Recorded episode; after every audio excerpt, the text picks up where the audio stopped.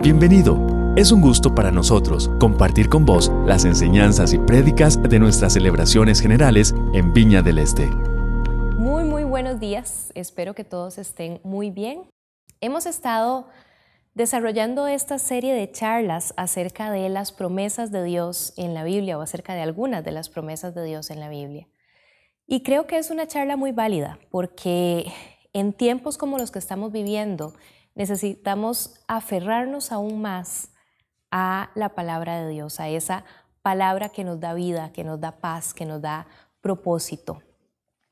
Hace unos días estaba terminando de dar el curso de panorama del Antiguo Testamento en el seminario Harvest, que por cierto ya casi empieza la matrícula, entonces pueden estar pendientes de esa información. Y la cosa es que en medio de la conversación con los estudiantes surgió un tema que me pareció muy, muy válido y muy acertado. Esto fue ya en las últimas clases, las cuales se dieron en el modo ya de distanciamiento social. Y hablábamos de cómo la palabra de Dios sigue siendo tan vigente a pesar de haber sido escrita hace tantos años, a pesar de haber sido escrita por personas que vivieron en un mundo tal vez muy, muy diferente al que nosotros vivimos, situaciones muy diferentes a las que nosotros enfrentamos, pero definitivamente las verdades bíblicas y las realidades humanas siguen siendo las mismas. Nosotros tenemos tanta necesidad de Dios como las personas que salen en la Biblia. Nosotros vamos a encontrar en Dios, al igual que ellos, nuestra seguridad, nuestro propósito, nuestra pertenencia, definitivamente. Y así con esto en mente, me gustaría que entremos en esta mañana a explorar el texto bíblico que vamos a estar estudiando, que está en Isaías 40. Vamos a estar viendo de los versos 12 al 31. Haciendo un poco de contexto, este capítulo del libro de Isaías inaugura la segunda parte del libro. En la primera parte, Isaías le está hablando al pueblo de Israel acerca de qué es lo que están haciendo que están fallando, qué es lo que están haciendo mal y qué consecuencias va a traer ese comportamiento de parte de ellos. Les anuncia que ya venía el cautiverio, que venía el juicio de Dios. Y después de esa parte del libro, a partir del capítulo 40, Isaías comienza a darle al pueblo de Israel una luz de esperanza, comienza a darles un mensaje esperanzador, un mensaje de amor. Eh, ¿Por qué? Porque probablemente este, esta parte del libro iba a ser leída y tomada en cuenta por un pueblo que iba a estar en el exilio, que iba a estar en cautiverio, un pueblo que se iba a sentir perdido, que se iba a sentir como que lo había perdido todo, su ciudad, su pueblo, su vida, su pacto con Dios, su propósito. Y en medio de todo esto, surge este mensaje que Dios le da al profeta con eh, un mensaje sumamente poderoso y con enseñanzas que nosotros podemos cosechar para nuestra vida en esta mañana. Algo importante que necesitamos tomar en cuenta es que, aunque estas palabras fueron escritas específicamente para el pueblo de Israel, en una situación específica, en un tiempo específico, las profundidades de los conceptos que esta palabra expone siguen siendo los mismos. Las características de Dios que este pasaje nos habla siguen siendo las mismas. Él es el mismo ayer, hoy y por los siglos. Nuestra necesidad humana de tener a Dios y de depender de Dios en nuestra vida sigue siendo la misma. Entonces, veamos cuatro puntos acerca de este pasaje que creo que pueden bendecir nuestro corazón hoy. En primer lugar, quiero hablarles de que no existe otro como Dios. No existe otro como Dios. Voy a ir leyendo unos cuantos versos de nuestro texto principal mientras vamos desarrollando cada uno de los puntos.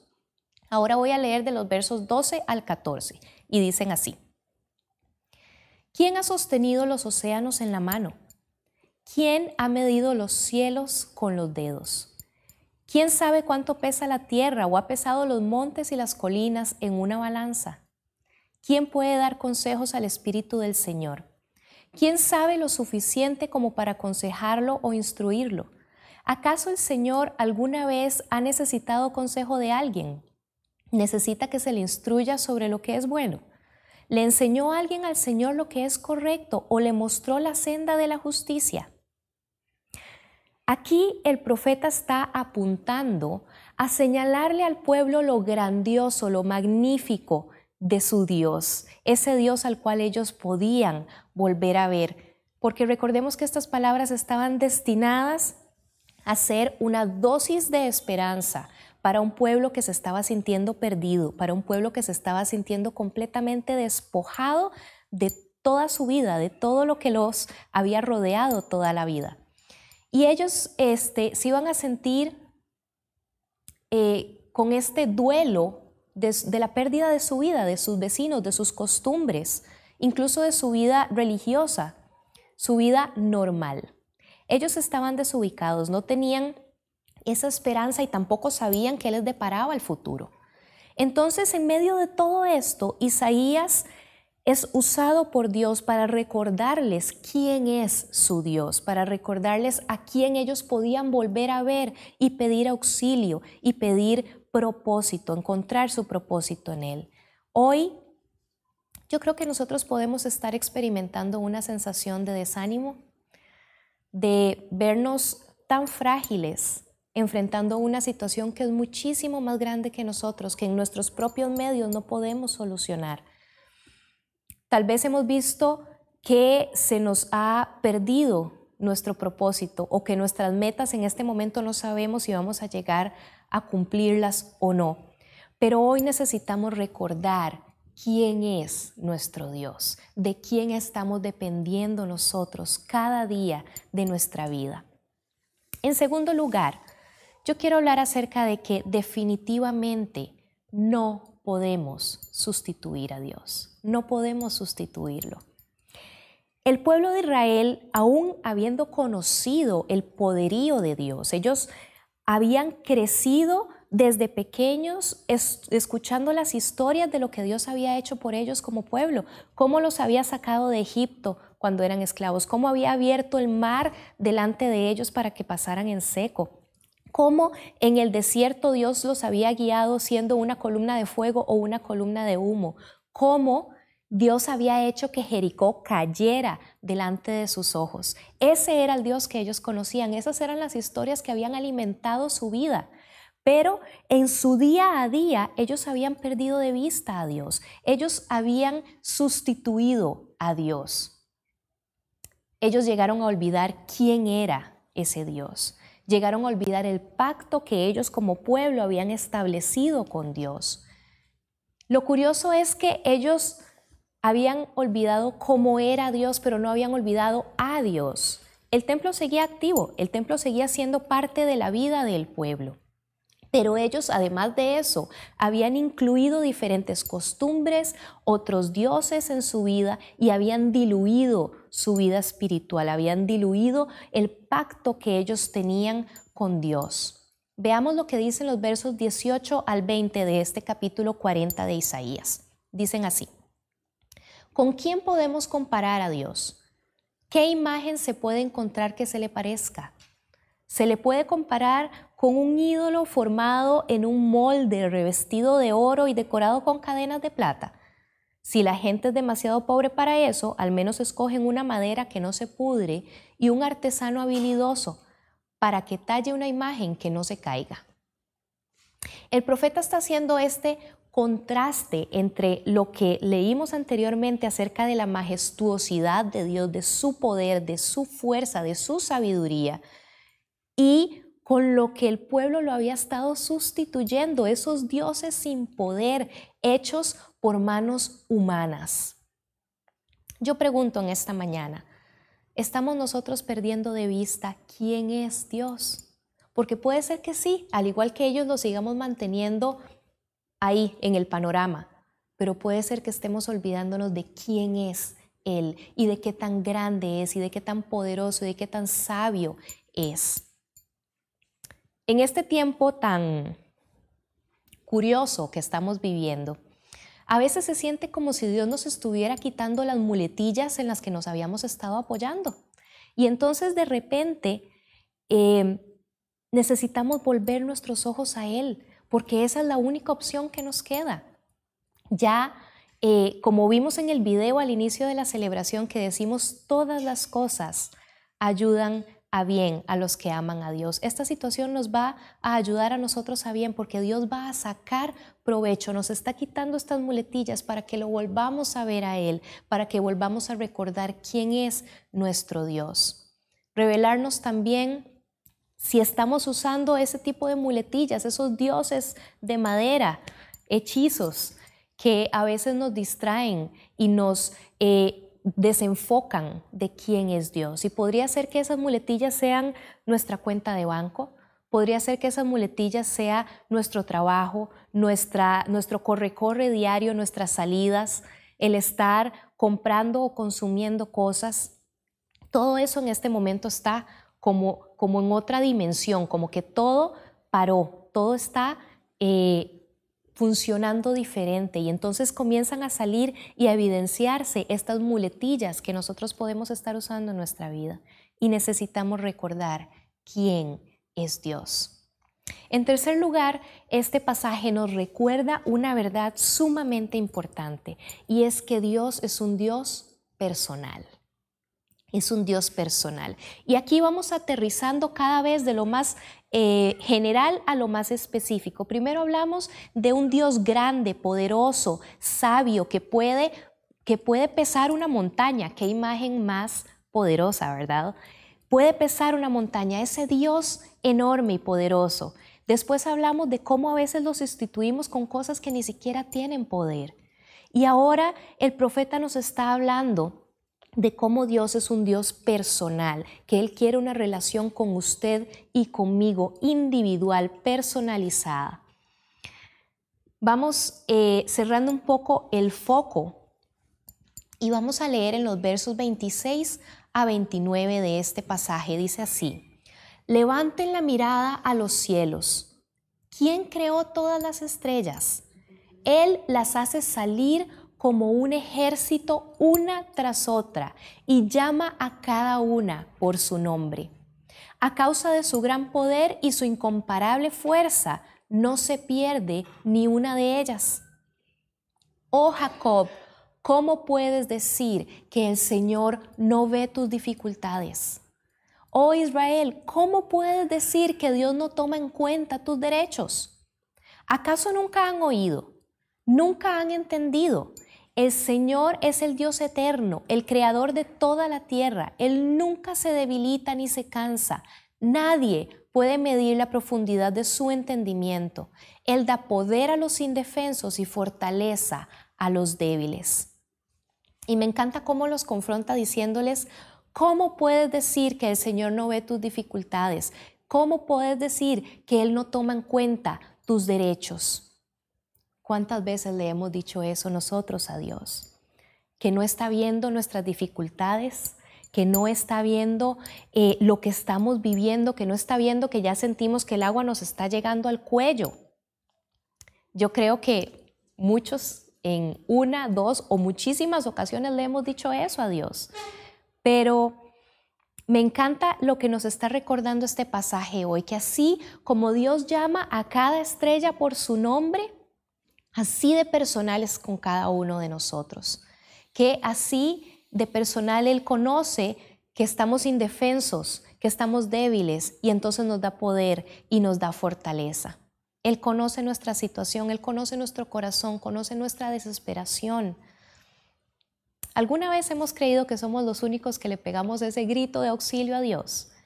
Yo creo que Muchísimas veces en esos momentos nos sentimos completamente solos y sentimos que somos los únicos que le estamos diciendo eso a Dios, pero vemos que ese reclamo ha pasado por miles y miles de años, que no solo nosotros hemos pasado por ahí. Y no solo lo vemos en este pasaje, lo vemos en muchísimas situaciones a lo largo de la Biblia. Y es tan, tan relevante y tan común que esto nos pase como seres humanos, que el mismo Jesús dijo en Mateo 11, 28, vengan a mí todos los que estén fatigados y cargados, y yo los haré descansar. Todos, todos, todos, todos, todos y cada uno. El resultado de esas situaciones, de ese grito de auxilio siempre es el mismo. Dios está en control, Dios responde a la necesidad de la persona, Dios llega justo en el momento preciso, no antes ni después. El resultado de esa situación es siempre el mismo. Dios actúa.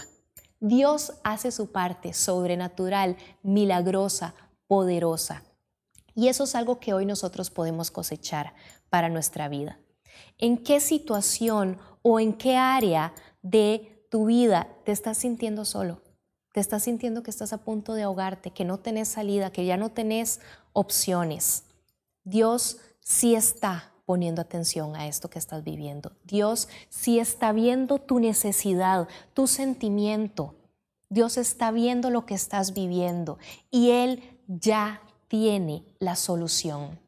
Él ya sabe en qué momento traer esa solución, esa acción, esa persona que va a cambiar las cosas, esa situación que va a cambiar definitivamente. Dios va a saber cuándo meter la mano y hacer que las cosas cambien. Y esto nos lleva a la promesa que tiene el pasaje de esta mañana. Y está en el verso 31 de Isaías 40, que dice así. En cambio, los que confían en el Señor encontrarán nuevas fuerzas, volarán alto como con alas de águila, correrán y no se cansarán, caminarán y no desmayarán. Yo creo que es un verso bastante conocido y que muchas veces lo hemos repetido y repetido, pero yo quisiera que hoy intentemos verlo con, ojos nuevos, que intentemos tener una perspectiva nueva para poder cosechar de esta promesa de Dios en su palabra. Este verso es clave para vivir de forma personal todo lo que hemos dicho acerca de este pasaje. Es clave ¿por qué? Porque nos damos cuenta de lo grande que es Dios, de lo poderoso que es Él, de lo sabio que es. Nos damos cuenta que no hay nada que pueda compararse con Él, que no podemos sustituirlo con nada que nosotros tengamos a la mano. Nos damos cuenta que Él quiere una relación personal con nosotros y que ve directamente nuestro corazón, nuestros sentimientos, nuestra necesidad, nuestra situación. Y entonces viene la clave para empezar a vivir todo lo que dice este pasaje y es los que confían en el Señor. Los que confían en el Señor. Cuando nosotros abrimos nuestro corazón y nuestra vida para que exista la intervención divina, eso implica confiar implica confiar que el plan de Dios es mejor que el mío. Implica confiar que el tiempo de Dios es el correcto y no necesariamente mi tiempo. Implica confiar que por más oscuro que se vea el panorama, Dios siempre tiene la respuesta y nunca llega tarde. Ahora veamos el, detalle de este verso que yo hasta esta vez que me acerqué a este pasaje noté esto, no sé si ustedes ya lo habían notado, pero para mí fue algo de cosecha personal también. El verso habla de que los que confían en el Señor van a volar como con alas de águila, van a correr sin cansarse y van a caminar sin desmayar. Podríamos decir que son tres tipos de movimiento, digamos, volar, correr y caminar, ¿cierto? ¿Por qué el escritor sagrado hace esa lista? ¿Por qué no paró en decir que iban a volar como con alas de águila? Que ya por sí solo es una imagen suficientemente fuerte, ¿cierto? Él no se detuvo ahí, él va más allá en esa lista y creo que esto es algo que puede hablar a nuestra vida hoy. Habrá momentos en que sintamos que en nuestra vida nosotros estamos volando como con alas de águila, que todo está fluyendo, que todo está saliendo bien, tenemos paz en nuestra vida, estamos creciendo profesionalmente, nuestras relaciones están bien, todo va como caminando ahí, súper bien, como decimos en buen tico, está volando, todo va caminando bien. Y en los tiempos en los que todo anda bien, la respuesta de este pasaje también es importante. Recordemos que el que nos puso en esa situación es Dios y necesitamos seguir confiando en Él para que las cosas continúen bien. Habrá otras épocas de nuestra vida en las que vayamos corriendo, en las que sí estemos logrando cosas, pero estemos sintiendo que requieren más esfuerzo, más empuje de parte nuestra, que requieren que nosotros estemos activos y buscando opciones y soluciones y que estemos inmersos en ese esfuerzo de hacer que las cosas pasen. Y esa es una época también de gran cosecha para nuestra vida. No vamos a sentir que estamos flotando en el aire y que todo fluye. Estamos sintiendo que tenemos que esforzarnos, pero que estamos logrando las cosas. Y para no cansarnos de seguir en ese impulso, necesitamos confiar en Dios, necesitamos confiar en su propósito para nuestra vida, en su respaldo a nuestro esfuerzo. Y por último, estarán las etapas en las que solo podemos ir caminando. Pasito a pasito. Esas épocas en que a veces sentimos que la vida se nos pone cuesta arriba. Esas épocas en que a veces nos llegan pruebas por diferentes áreas de nuestra vida o que nos llega una prueba demasiado grande que sentimos que no podemos ni siquiera manejarla, que no sabemos cómo hacer. Pero necesitamos sentir y recordar que aunque necesitemos tomar aliento, que aunque necesitemos ir poquito a poco en ese caminar porque todo nos pesa, porque todo nos cuesta, porque nuestro corazón está pesado, que nos cuesta avanzar, igualmente en esos momentos la clave para no desmayar es confiar en Dios. Confiar que Dios puede pesar una montaña y que ese poder que Él tiene lo puede aplicar a su vida y a la mía. Que Él puede llamar a las estrellas por su nombre, que Él puede cambiar la situación que usted y yo estamos viviendo, que Él puede sanarnos, que Él puede traer armonía a nuestra vida, que puede darnos propósito, que puede darnos esperanza y que Él tiene un futuro para nosotros. ¿En qué situación está usted hoy? hoy? está volando, está corriendo, está caminando. Confíe en Dios, confíe en que Dios tiene ese propósito, tiene ese tiempo perfecto para su vida. Oremos. Señor, yo te quiero dar gracias por tu palabra en esta mañana. Yo te quiero dar gracias porque en todas, todas, todas las circunstancias de la vida podemos saber y podemos confiar que vos tenés un propósito para nosotros, que vos tenés todo bajo control y que cuando te hemos entregado nuestra vida, vos sabés que nos vas a llevar a un puerto seguro, sin importar las dificultades que estemos viviendo.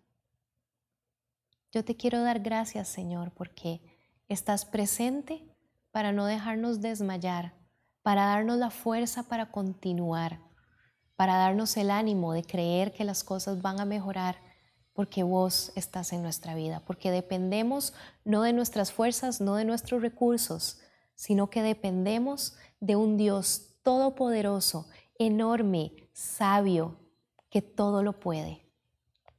Yo te quiero pedir también, Señor, que en este tiempo tan especial que estamos viviendo, vos nos vayas señalando cuáles son esas muletillas que hemos usado, Señor, con las que te hemos sustituido, para que podamos removerlas, para que podamos depender solo de vos, Señor. Te doy gracias por tu palabra en esta mañana, Señor, y te pido que una vez más sea agua de vida para nuestro corazón y para nuestra mente. Amén. Amén. Mis hermanos, Dios los bendiga. Un abrazo.